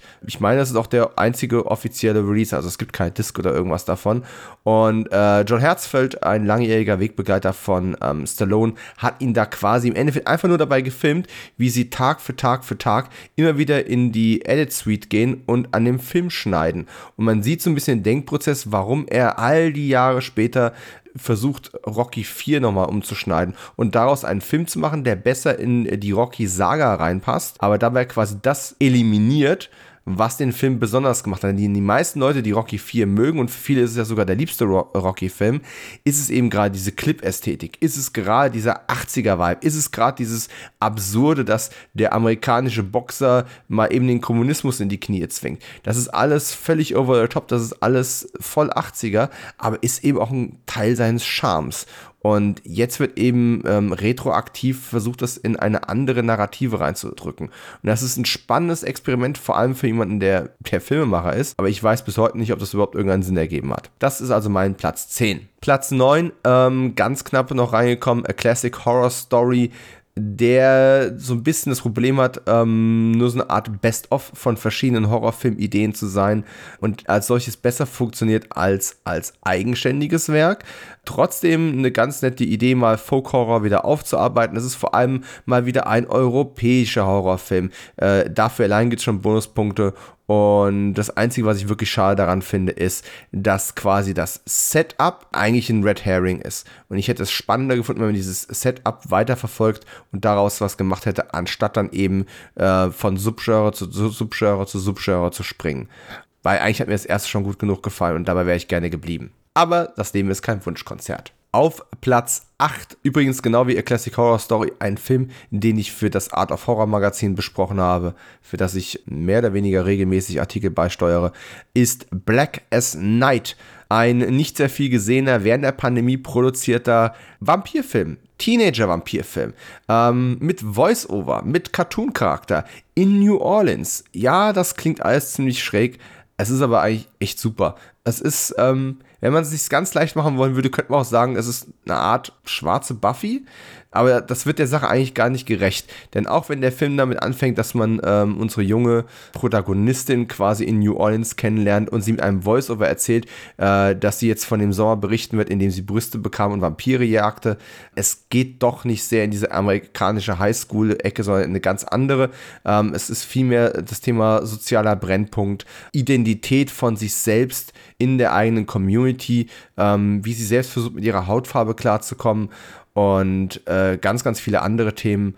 Was der Film auf jeden Fall hat, ist, äh, er hat ganz viel ähm, Lokalkolorit. Äh, ich stehe auf Filme, die in New Orleans spielen. Und ja, am Ende merkt man, dass der Film irgendwann unterbrochen wurde, eine Pause einlegen, eine Corona-Pause einlegen musste und dann wieder die Produktion aufgenommen hat. Im Finale verschwinden auf einmal Figuren und es äh, ist sehr, sehr sprunghaft und sehr, sehr limitiert. Das ist ein bisschen schade. Bis dahin kriegt man eine ganze Menge ähm, schöne Momente und vor allem auch ein paar originelle Ideen im Hinblick auf den Umgang mit Vampiren. Und das ist bei so einem ausgesaugten ähm, Genre oder Subgenre doch echt mal beachtenswert. Von daher Black as Night, eine ähm, Blumhouse und Amazon Co-Produktion, die es demzufolge auch auf Amazon zu sehen gibt.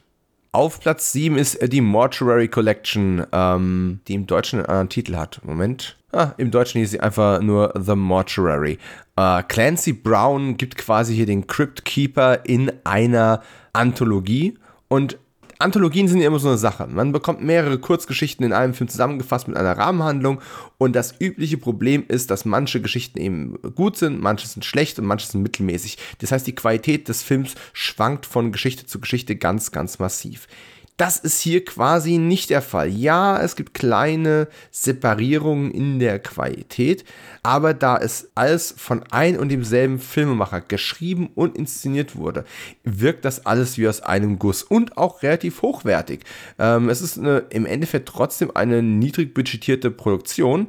Das sieht man ihr aber nie an. Und Clancy Brown, der, der Kurgan aus Highlander 1, ist hier als, als, äh, als Leichenbestatter äh, eine ganz, ganz große Schau und er hat hier quasi eine, eine Kandidatin, die sich bei ihm bewerben möchte und der er eben alle möglichen Geschichten von Toten erzählt. Und das ist abwechslungsreich, das ist visuell toll umgesetzt und hat auch einen sehr Emblem-esken Vibe. Also es hätte auch in den, in den 80ern so, eine- so eine weitere Produktion sein können, die Steven Spielberg mit Toby Hooper zusammen gemacht hätte. Hätte auch super gepasst kann ich nur empfehlen. Ich habe äh, mir auch da die Blu-ray von gekauft. Gibt ein ähm, sehr ausführliches Making-of auf der Scheibe. Das lohnt also auch. Von daher äh, The Mortuary Collection auf der 7. Und auf der 6, das kann ich auch ganz kurz machen, ist der britische Independent-Film Ghost. Ghost erzählt die Geschichte von einem Mann, der nach mehreren Jahren aus dem Gefängnis entlassen wird und versucht wieder in sein Leben zurückzukommen.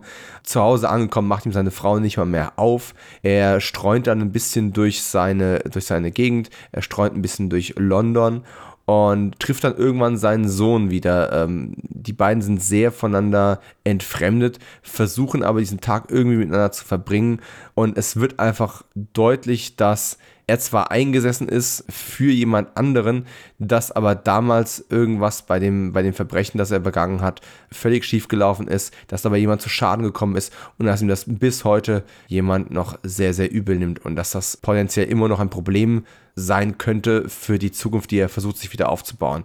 Ich könnte euch, jetzt- ich könnte jetzt versuchen, euch das ähm, künstlich cool zu reden und sagen, ja, es ist ein hartes ähm, London Gangs äh, Movie, aber es ist kein Gang-Movie, es ist kein richtiger Gangsterfilm.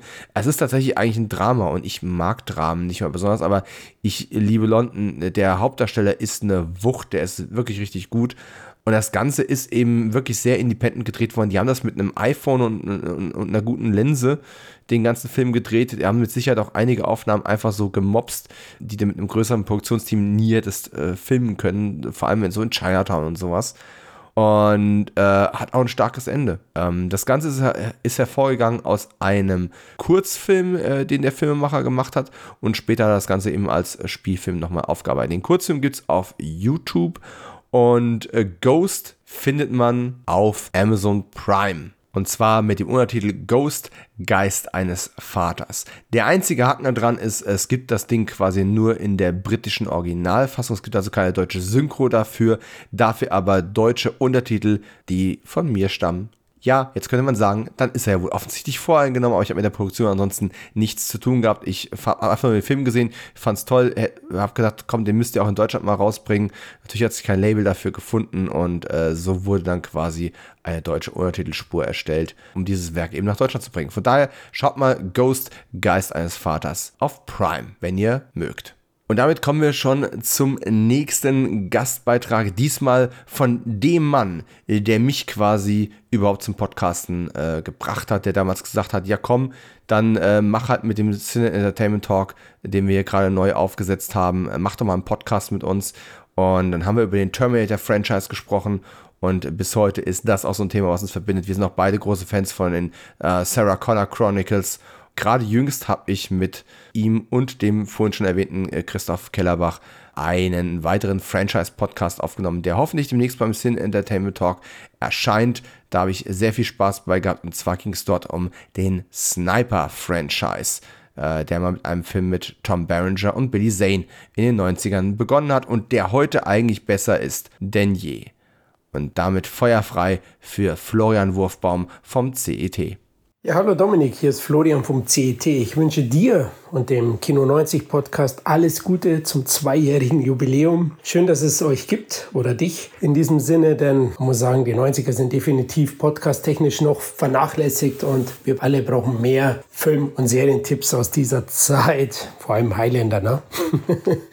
Ja, bezüglich äh, Tipps von meiner Seite, einmal hätte ich da das Traumteam, Die Komödie haben wir beide ja zusammen in der ersten Folge von Kino 90, Januar 90 haben wir da betrachtet, vorgestellt. Und wie es so will, kam zufällig kurz darauf eine Blu-ray-Veröffentlichung von Koch Media zu der Komödie. Und ja, habe ich mir geholt, habe ich mir dann wieder angeschaut und muss sagen, das Ding hat nichts von seinen Qualitäten verloren. Also immer noch die Gags sitzen. Die Besetzung mit Michael Keaton, Peter Boyle und Christopher Lloyd ist hervorragend. Und somit bekommt ihr da gute komödiantische Unterhaltung serviert. Zum anderen muss ich als Western-Freund auch einen Western vorstellen, weil in den 90ern hat ja Kevin Costner und natürlich auch wieder Clint Eastwood dafür gesorgt, dass das Western-Genre ein weiteres Revival erfahren hat. Also mit der mit dem Wolftanz und Erbarmungslos kurz hintereinander Anfang der 90er. Und da sind einige staubige Actionfilmchen da erschienen, unter anderem eben Tom Stone, den ich sehr, sehr schätze und ich für einen der unterhaltsamsten Action-Western äh, der 90er und überhaupt halte. Hier spielt Kurt Russell die Hauptrolle gemeinsam mit Michael Bean, mit Val Kilmer. Es ist die White Herb-Geschichte. Du wirst den ja wahrscheinlich erst ein bisschen später betrachten. 93 ist das Ding inszeniert, produziert und erschienen am Ende. Deswegen ist noch ein bisschen hin. Ihr könnt ja schon vorgreifen,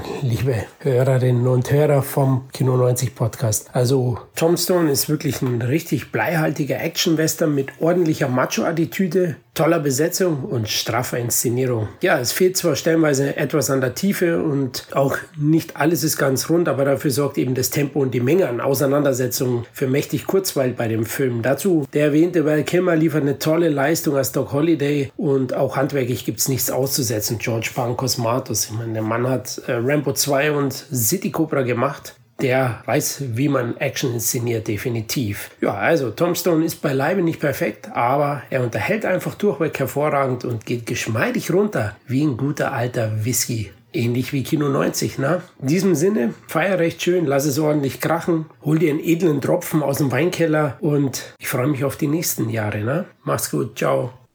Ja, erstmal vielen Dank, Florian. Und da hat er mal wieder einen Film angesprochen, den ich tatsächlich noch nie komplett gesehen habe. Ich habe im Fernsehen immer mal reingezappt, aber Tombstone ist so eine Lücke und das bei mir als Western-Fan. Ich glaube, das Problem ist einfach, dass ich die White Earp Story und äh, die Schießerei am OK Corral schon tausendfach gesehen habe und deswegen Tombstone nie so ganz ähm, gezogen hat. Aber da muss ich definitiv mal ran. Äh, ich habe seit unzähligen Jahren die DVD im Regal und äh, ja, spätestens wenn der Podcast endlich bei 1993 angekommen ist, wird er auf jeden Fall dran glauben müssen. Denn das ist ja auch mit einer der Gründe gewesen, ich habe es, glaube ich, damals in der Premierenfolge mit Florian schon mal angesprochen, äh, ist auch mit einer der Gründe, warum ich diesen Podcast überhaupt ins Leben gerufen habe. Nämlich die Tatsache, dass ich so viele Filme kaufe dann ins Regal stelle und dann doch irgendwie nicht gucke. Weil nicht die richtige Zeit, nicht die richtige Stimmung oder was auch immer. Und äh, jetzt wird einfach alles rausgezogen, was gerade dann eben chronologisch dran ist, wenn es denn dran ist. Aber zwischendrin muss ja auch immer mal wieder was Neues kommen. Und demzufolge machen wir doch gerade noch weiter mit meiner persönlichen Top 10 2021, um das Thema mal abzuschließen. Und auf Platz 5 hat es eine Miniserie geschafft.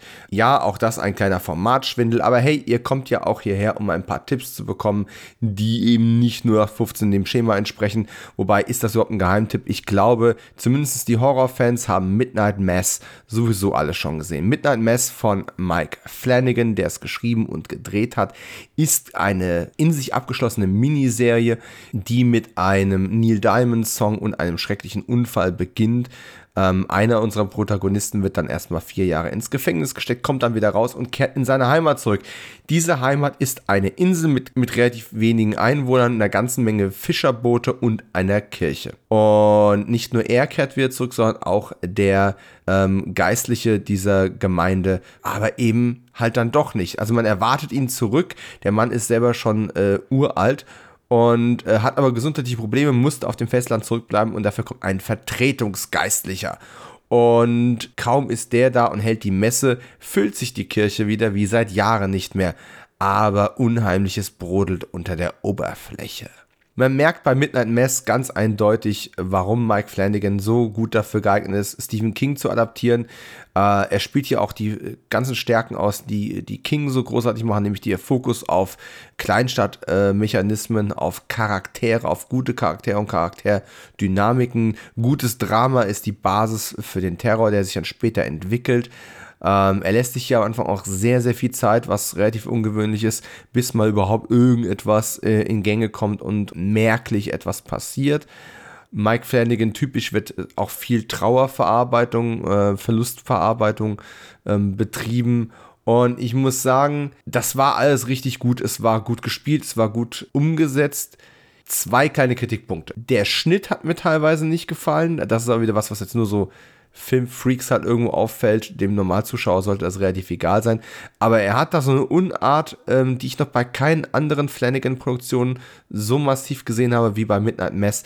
Ähm, nämlich normalerweise stellt euch eine Unterhaltung vor von zwei Personen. Und dann hat man eine Kamera, die auf die eine Person ist, eine Kamera, die auf die andere Person ist. Ob die dann gleichzeitig oder nacheinander gefilmt werden, ist jetzt mal völlig egal.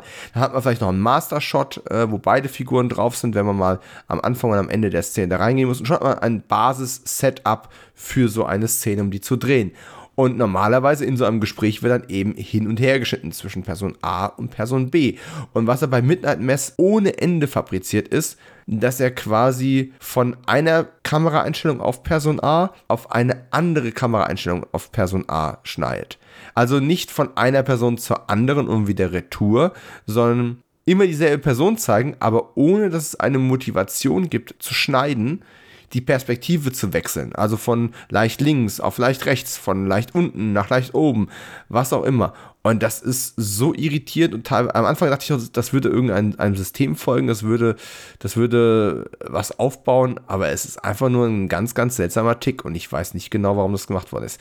Das hat mich ein bisschen genervt und ähnlich wie manche meiner Ausführungen, das Ganze ist ein bisschen zu lang. Das hätte man ein bisschen knapper fassen können. Ja, mit eins, zwei Episoden weniger wäre das Ganze immer noch gut und eigentlich sogar deutlich besser gewesen. Äh, aber wie gesagt, nochmal ganz großer Shoutout an äh, die Darstellerinnen und Darsteller, allen voran ähm, Kate Siegel, äh, Zach Guilford und ähm, wer hat doch gleich den Priester gespielt? Äh, Hamish Linklater. Die waren alle gut. Also die waren alle richtig, richtig gut.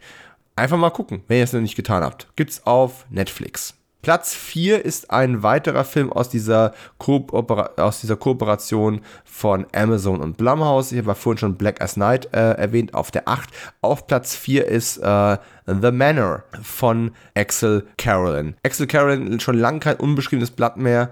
Europäerin, die es in Hollywood in der Szene geschafft hat. Eine ihrer, ihrer größeren Produktionen war äh, die Anthologie Tales of Halloween. Und jetzt hat sie eben hier diese Geschichte gemacht von Barbara Hershey in der Hauptrolle, die an ihrem Geburtstag, also sie spielt eine Großmutter, die an ihrem Geburtstag einen äh, Schlaganfall hat und sich dann freiwillig selbst in einen Altersruhesitz einweisen lässt, weil sie einfach ihrer Familie nicht zur Last fallen möchte. Und wie es halt in solchen Geschichten üblich ist, ist dann eben nicht alles Gold, was glänzt in diesem Altersheim. Das ist kein besonders originelles Setup, aber warum mir das wirklich gut gefallen hat, ist, man merkt, es ist eine persönliche Geschichte ähm, für Axel gewesen. Äh, Barbara Hershey ist umwerfend charismatisch in der Hauptrolle. Äh, es hat dazu geführt, dass ich mir erstmal ein paar Filme mit äh, Barbara Hershey bestellt habe. Äh, man hat auch so, so Darsteller wie Bruce Davison dann in, in Nebenrollen. Und auch einfach nicht nur, wie die Alten dargestellt wurden, sondern auch wie dargestellt wurde, wie sich der Umgang von auch Familienmitgliedern mit den Alten in Anführungszeichen ändert, wie die auf einmal wie, ja, wie, wie weniger intelligente, weniger wertige, einfach andere Menschen behandelt werden. Und das war alles richtig gut eingefangen und ist eben nebenbei auch immer noch ein schicker Horrorfilm mit einem netten kleinen Creature am Ende. Wenn ihr groß äh, Blut und Terror und eine Menge Jumpscares erwartet, überspringt den Film einfach. Ansonsten gerne mal reinschauen in The Manor auf Amazon. Platz 3 äh, lag einfach daran, dass ich den zu Weihnachten gesehen habe. Fat Man. Ähm, Mel Gibson als der Fat Man und Walton Goggins aus The Shield als Profikiller, der von einem unfassbar arroganten, miesen, fiesen, nervigen Balk engagiert wird, um den Weihnachtsmann umzubringen. Mehr muss man eigentlich nicht wissen, außer vielleicht guckt euch am besten nicht den Trailer an. Der Trailer geht meiner Meinung nach viel zu sehr dahin zu sagen, äh, hey, schaut mal her, das ist ein Action-Thriller mit äh, Mel Gibson.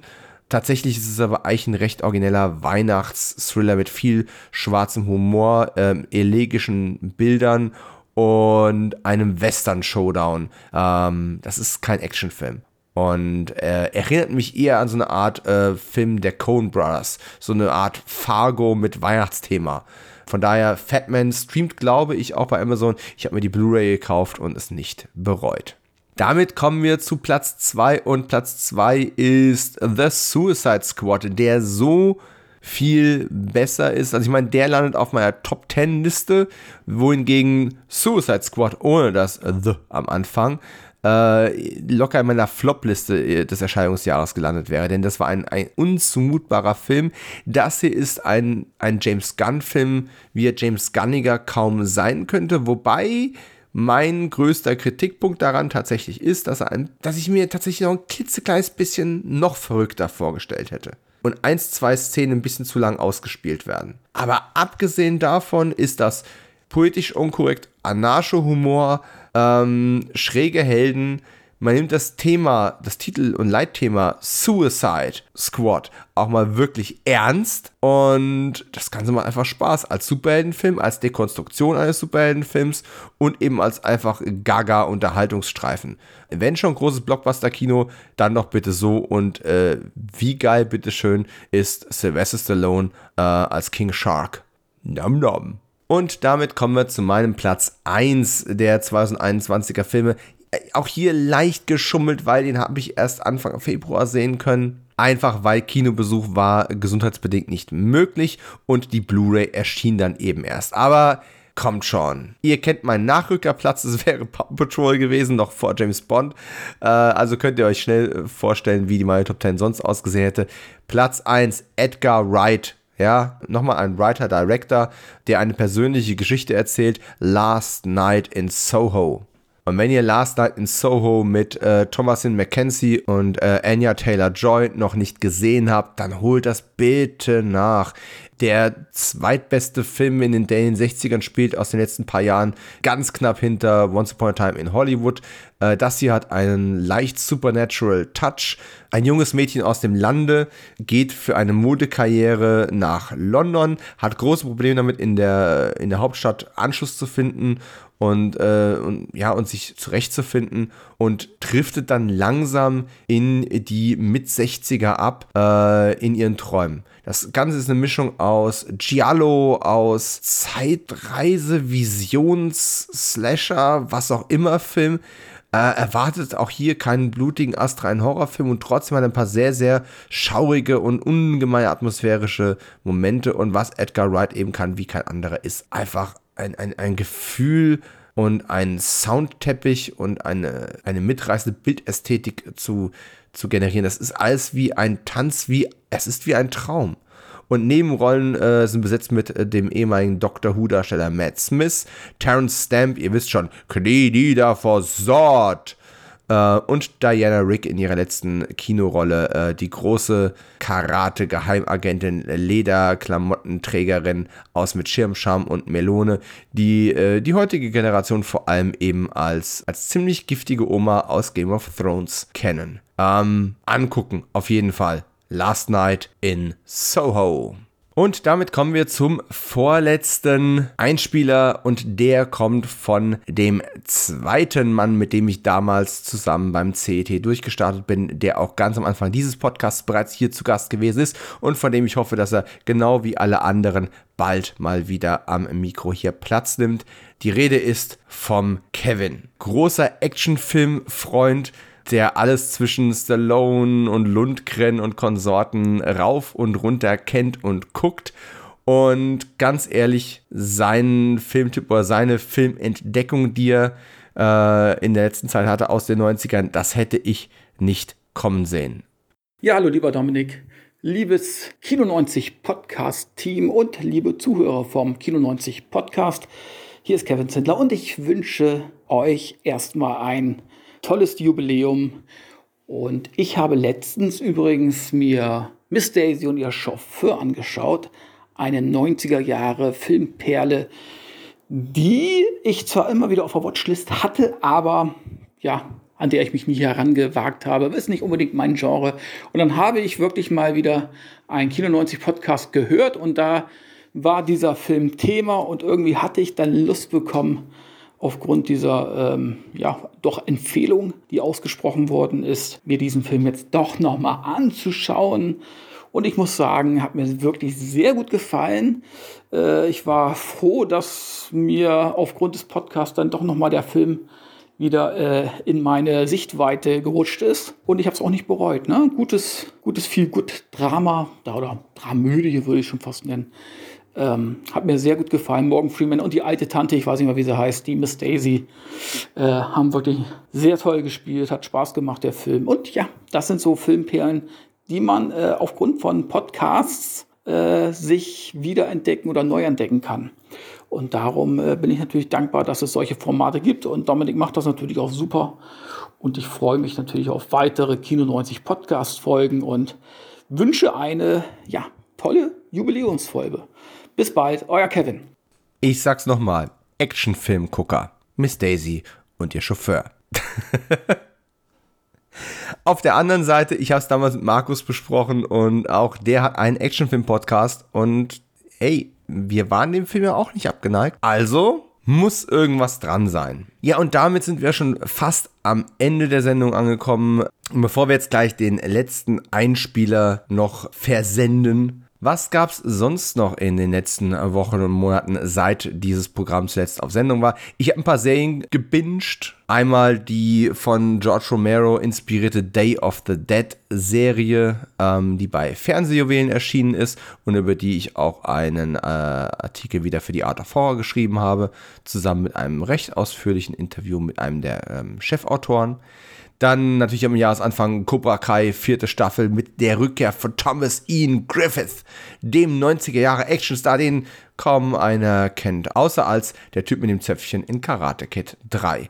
Aber der Mann kann so viel mehr und ist eine Charisma-Bombe, dass der keine größere Actionfilm-Karriere hatte, ist eine Schande. Die letzten Jahre hat er sich zurückgezogen, seit 15 Jahren vor keiner Kamera mehr gestanden. Und wenn Cobra Kai eine gute Sache hinbekommen hat, ähm, man kann die Serie lieben, man kann sie äh, für völlig übertreten Nostalgietrip halten, aber dass die Thomas Ian Griffiths zurückgebracht haben, das verdient irgendeinen Orden. Ich weiß nicht was für einen, aber irgendeinen verdient das. Dann habe ich mir die Scream-Serie angeschaut, weil es neulich im Krempelcast vom Movie Steve erwähnt worden ist. Der hatte ein äh, Special zu Scream äh, gemacht und sein Gast beim Screamcast meinte dann, nö, die Scream-Serie, vor allem die erste Staffel, die kann man sich echt gut angucken. Und ich hatte das immer vermieden und dachte mir so, ach nee, komm, eine Scream-Serie, das braucht nun wirklich kein Mensch. Na, dann war es halt mal wieder so, ne, Frau früher ins Bett gegangen, ich keine Ahnung, was ich gucken sollte. War ja jetzt früher, dass ich am Fernseher streamen konnte, also Netflix angemacht und die Scream-Serie angeschaut. Und soll ich euch was sagen? Die erste Staffel verliert zwar irgendwann auch ihren Fokus und ihren Biss ein bisschen. Ähm, es ist auch nicht wirklich ein spannendes Rätselraten, wer jetzt der Mörder ist, was für mich eigentlich sehr, sehr wichtig ist, äh, wenn es um Scream geht. Das ist einer der, der, der Hauptgründe, warum ich Scream gut finde. Aber trotz allem ist das überraschend gut. So klischeebehaftet auch manche Charaktere sind, äh, zumindest in ihrer Startposition, so gut und passend ist das doch alles umgesetzt. Die Hauptdarstellerin hat das auch sehr charmant gemacht. Der Scream, äh, der, also der Ghostface-Killer, äh, eine ganz eigene neue Mythologie, eine sehr gelungene, finde ich, Adaption und Variante von dem, was wir bereits kennen. Nö, äh, auch zwei, drei echt in Erinnerung bleibende Kills. Ähm, erste Staffel, überraschend solide. Jetzt kein äh, zu Unrecht vergessener Geheimtipp, aber also meine Vorbehalte waren definitiv ähm, unbegründet. Kurioserweise direkt danach habe ich äh, Reacher gesehen auf Amazon. Und ich war ja schon ein Fan der Tom Cruise Filme oder zumindest des ersten Films, der zweite war äh, eher nicht so doll. Und habe natürlich auch die Kontroverse mitbekommen, dass Tom Cruise keine gute Besetzung für, für Jack Reacher sei. Und Amazon hat jetzt eben eine Serie gemacht. Und äh, soweit ich auch weiß, den ersten Roman jetzt umgesetzt für die erste Staffel. Äh, acht Episoden sind's und die habe ich natürlich gleich, als die rauskam, habe ich die weggesuchtet, denn er ist eine Wucht. Es ist im besten Sinne altmodisch. Ich habe es ein paar Freunden und meinem, meinem Bruder äh, empfohlen. Mein Bruder meinte irgendwie so, es ist ja so, passiert ja nichts Besonderes drin. Das ist halt irgendwie ein Typ, der in eine Stadt geht, ähm, sich dort, äh, dort über ein Verbrechen stolpert und sich ja mit den Leuten anlegt, die dafür verantwortlich sind. Das ist ja ist ja genauso wie früher.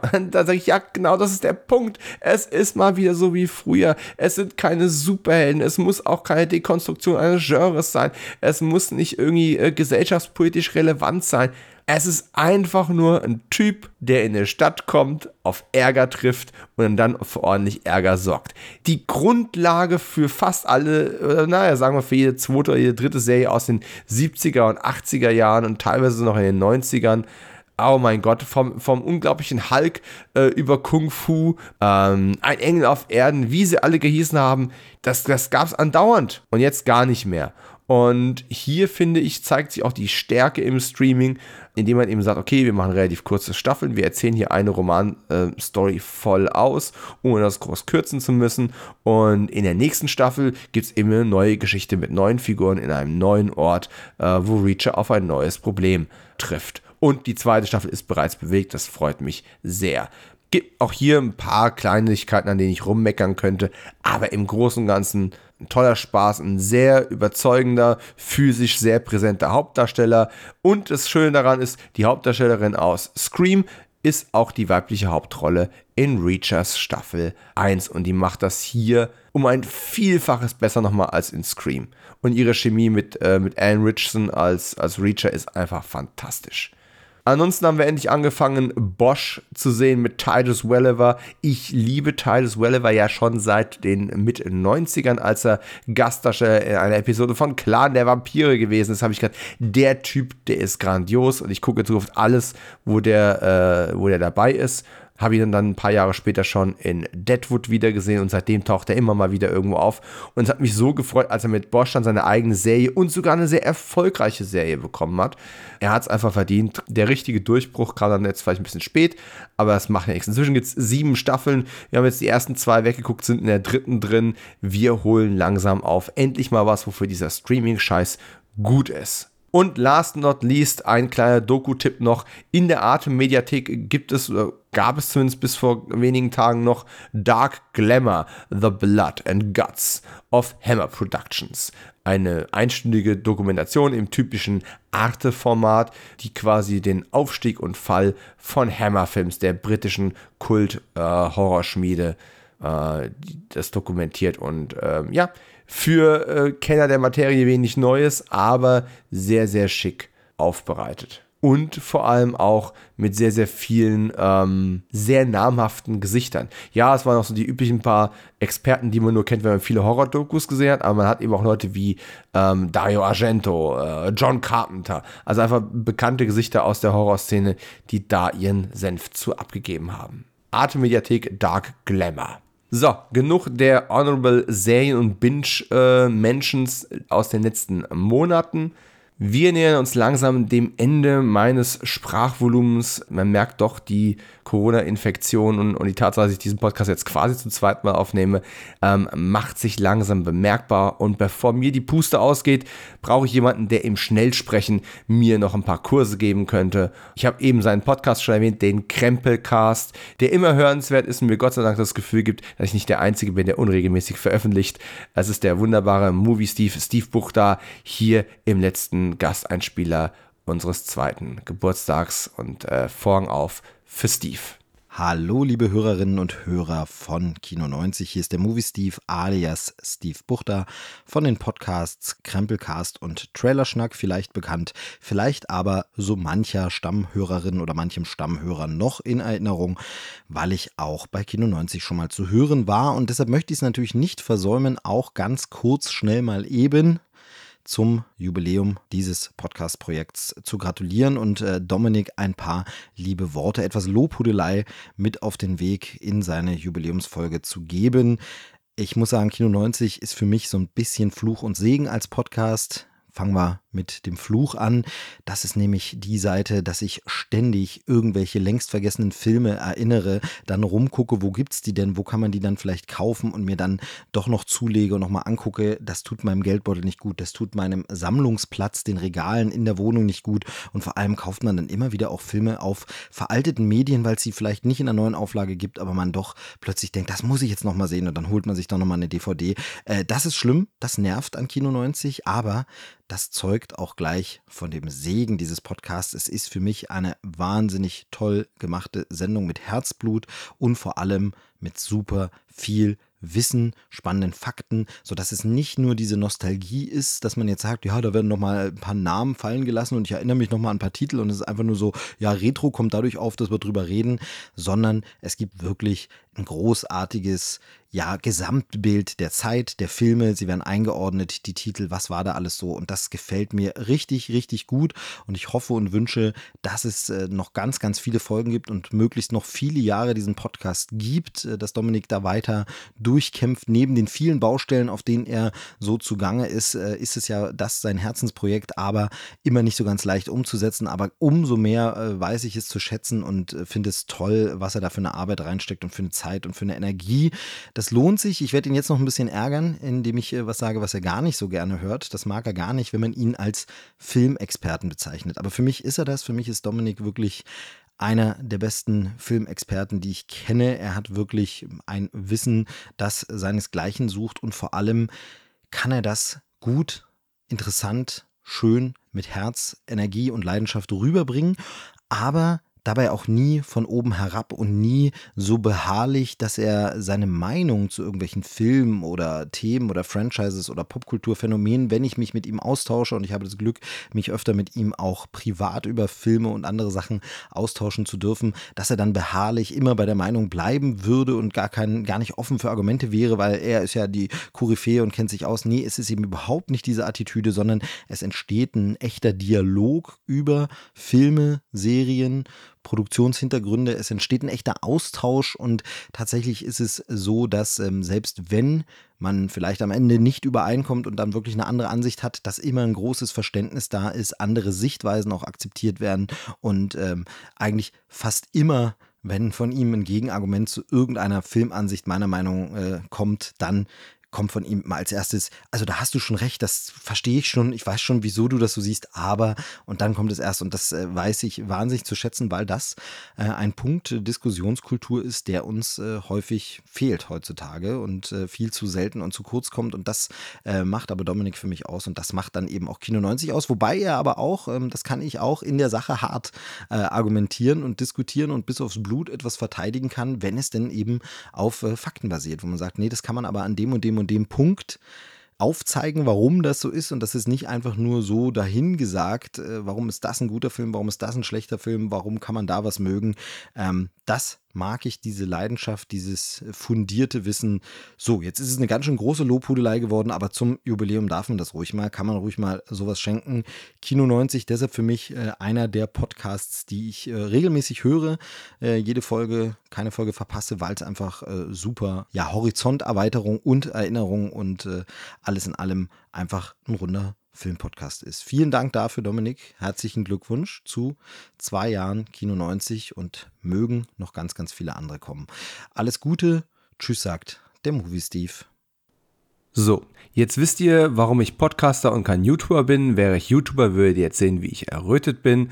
Und äh, da ich Podcaster bin, kann ich mich jetzt hier stammelnd aus der Affäre rausreden. Äh, mich nochmal ganz herzlich für die tatsächliche Lobhudelei bei Steve bedanken. Tatsächlich ist es aber auch so, das, was er angesprochen hat, ist mir in Diskussionskultur sehr wichtig. Ich bin nicht sicher und bin nicht so überzeugt wie er davon, dass es mir immer gelingt, diesem Anspruch oder Standard gerecht zu werden. Ähm, aber ich versuche einen offenen Diskurs zu führen, ähm, verschiedene Meinungen zuzulassen, auch wenn wir natürlich alle wissen, wer recht hat. Ich zwinker gerade, seht ihr das? Und ähm, wenn das beim Steve rüberkommt und bei euch, meinen lieben Hörerinnen und Hörern, dann könnte ich glücklicher nicht sein. Und damit sind wir auch an der Stelle angekommen, wo ich mich nochmal ganz, ganz herzlich für eure Geduld und auch für euer Verständnis äh, bedanke, dass es jetzt hier eine Weile so ruhig gewesen ist. Äh, wie gesagt, alles gesundheitlich und teilweise beruflich bedingt. Das soll so nicht weitergehen. Ich bin hochmotiviert, das in den nächsten Wochen und Monaten wieder besser zu machen und regelmäßig zu machen und hoffe, dass da auch einfach mal jetzt ein bisschen Glück mit im Spiel ist. Denn das gehört manchmal auch einfach dazu, dass man mal Glück hat. Ich danke euch herzlich fürs Zuhören. Schaltet nächste Woche wieder ein, wenn es am äh, Kino Donnerstag wieder eine neue Folge Kino 90 gibt. Danke auch nochmal an alle Gratulanten und Gastbeitrag-Einsender. Äh, sorry, dass es so lange gedauert hat, bis die Öffentlichkeit diese zu hören bekommt, aber lieber spät als nie. Wer mehr Content braucht, ich habe es am Anfang schon mal erwähnt, am Schluss nochmal ein kleiner äh, Eigenwerbungshinweis auf patreon.com slash kino90podcast gibt es regelmäßig neue Specials. Momentan mache mach ich jede Woche ein Special zu Star Trek Picard und nehme das mal sehr, sehr gründlich unter die Lupe, was da momentan äh, Woche für Woche bei Amazon äh, veröffentlicht wird in Sachen ähm, Star Trek. Es ist ja quasi ein Echo der 90er Jahre, das wir hier präsentiert bekommen und das hat so einige Höhen und Tiefen, die ich ganz spannend finde, sich genauer anzuschauen. Äh, keine Sorge, auch im öffentlichen Feed werdet ihr davon was haben. Ähm, das wird in zwei Teilen A5 Besprechungen dann veröffentlicht, wenn diese eben rum sind. Bedeutet, die ersten fünf Besprechungen erscheinen am, kurz auf den Kalender schauen, 7. April. Da könnt ihr euch jetzt schon drüber freuen. Wer es vorher haben möchte, schon ab einem Euro könnt ihr diesen Podcast und dieses Programm, meine Arbeit unterstützen auf Patreon und dann eben direkt den Zugriff auf diese Folgen haben. Genau. Aber jetzt genug der Werbung.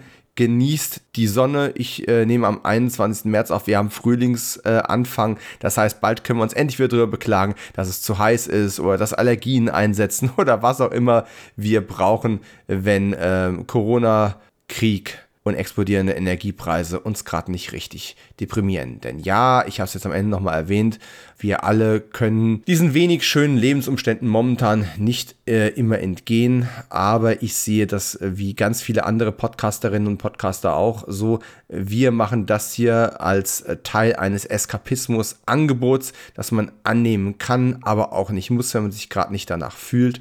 Ich hoffe, ihr wart jetzt eine anderthalb Stunden unterhalten und äh, werdet das nächste Woche wieder sein. In dem Sinne, haltet die Ohren steif, habt das Auge immer auf die Zukunft gerichtet, denn die kann immer besser werden. Sie birgt das Potenzial, besser zu sein. Und das sage ich als Betreiber eines nostalgischen Rückblick-Podcasts. Gehabt euch wohl und äh, Leute, wir hören uns.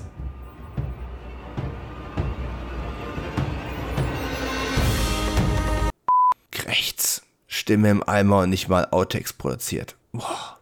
Achtung, Sonderhinweis. Sollten Sie jetzt gleich Outtakes hören, stammen diese aus meiner Einzeltonspur der ersten Aufnahme, die nie veröffentlicht werden wird. Vielen Dank. Nein, das ist ja völliger Quatsch. Cut, das machen wir komplett neu. Ha! Dreimal Fastbild. Ich höre echt mein Baby die ganze Zeit schreien. Ist furchtbar. Huh, okay, nochmal neu. Und damit herzlich willkommen zu einer weiteren und der ersten neuen 2022er Ausgabe des Kino 90 Podcast, dem deutschsprachigen Podcast, der sich dem Kinoprogramm der 90er Jahre widmet, in chronologischer Reihenfolge nach deutschen Kinostarts. Wenn er das mal tut und nicht eine Sondersendung macht, wie das heute wieder der Fall ist.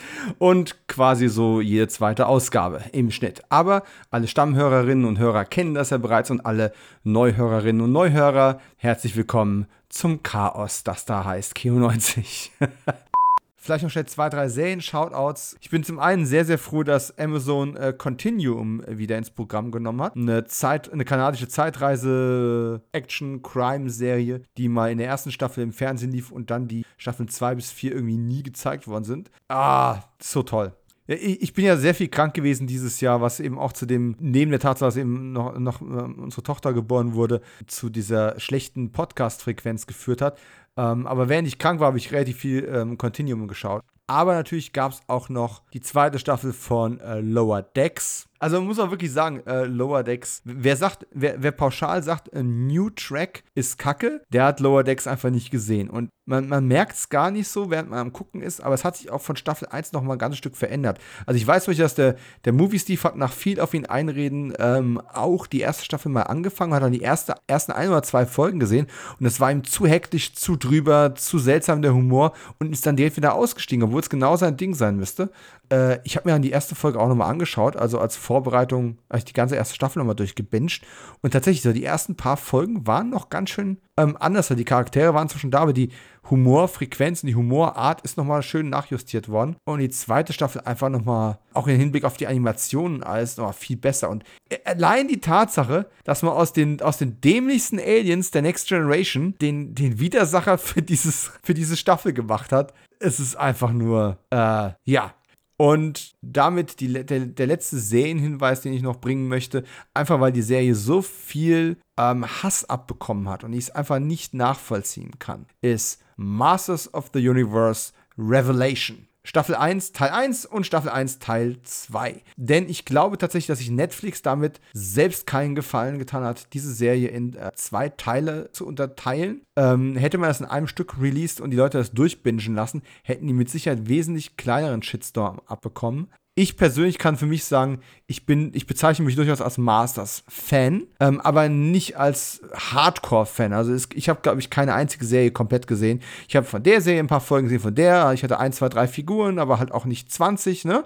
Ich bin damit vertraut, aber es ist für mich auch keine äh, Religion, ist jetzt übertrieben ausgedrückt, aber ich bin offen für Neues. Und die Art und Weise, wie man das eben mit übrigens einem bombastisch geilen Score von Bear McCreary, der ist, der ist alleine schon äh, wahrscheinlich das Beste, was man in dem Genre seit Conan der Barbar gesehen hat oder gehört hat. Ich fand das richtig gut. Fand auch nicht, dass es zu sehr auf es ist jetzt so auf Vogue gemacht und viel zu viel. Es geht gar nicht mehr um He-Man, es geht nur noch um Frauen und es kann nicht sein.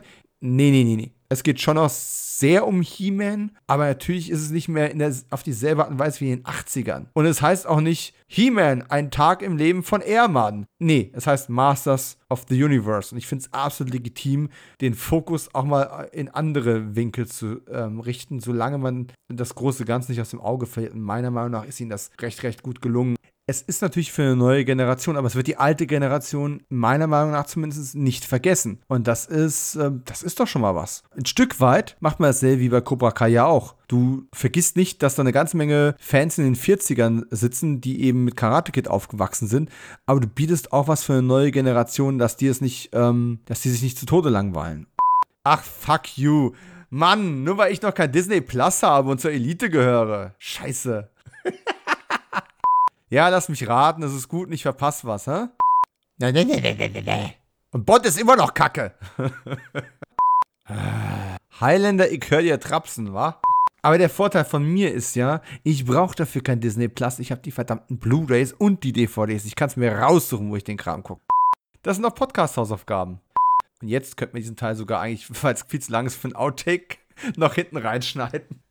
Bis bald an dieser Stelle ohne Delle und äh, ja, wir. Jetzt habe ich ganz schön gehetzt, war.